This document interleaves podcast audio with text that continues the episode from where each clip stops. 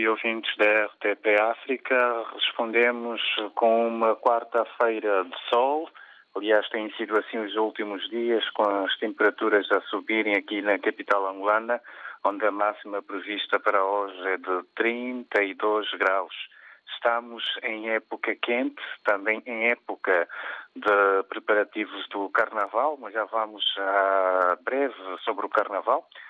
Destaque hoje para as Forças Armadas Angolanas, o chefe de Estado-Maior das Forças Armadas Angolanas, FA, Altino dos Santos, reafirmou a aposta na reestruturação, no redimensionamento e também no reequipamento da corporação dentro do processo de modernização que está em curso nas Forças Armadas Angolanas.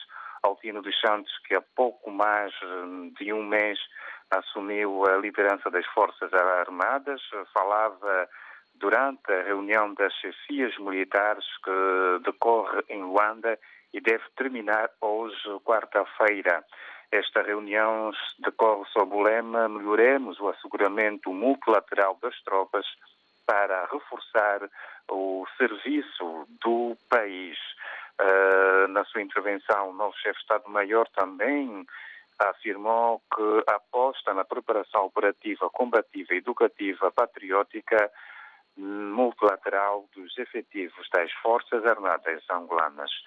Agora, para as questões mais sociais, eh, para uma ocorrência registrada na zona do Zango, no município de Viana, periferia sul de Luanda, onde um motorista em estado de embriaguez acabou por uh, atropelar e bater com a sua viatura num mototaxista durante um acidente. Este depois acabou por perder a vida e em retaliação um grupo de mototaxistas os chamados cupapatas ali da zona de Viana, do Zango, acabaram por queimar, colocar fogo na viatura deste automobilista, registrada nesta terça-feira aqui em Luanda. Também continua a marcar destaque na capital angolana o fim da venda desordenada em várias zonas de Luanda, sobretudo na zona da periferia, uma operação que está a ser liderada pelo governo da província, foi anunciada o ano passado como uma das prioridades para este ano de 2023. E o que se pode constatar é que, por, por exemplo, na zona do Benfica, Morro dos Fiados, Talatona, uh, a venda ambulante tem mesmo os dias contados e que uh, dias contados e que também normalizou a circulação de pessoas e viaturas naquela zona de Luanda.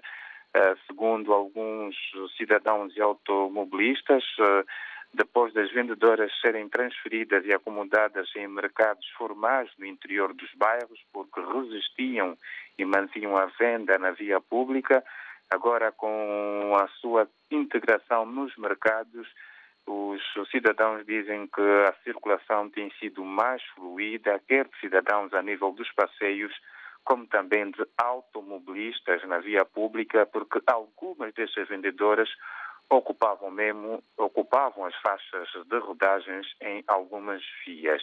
E vamos fechar com o Carnaval. Carnaval que está a três dias do início dos desfiles aqui em Luanda. Esta aqui é a maior festa popular em Angola. Para já são três dias de desfiles. A partir de sábado, dia 18, o desfile da classe infantil. Os mais novos também dançam o carnaval. No domingo, dia 19, será a vez do desfile da classe B adultos, ou seja, a chamada segunda divisão.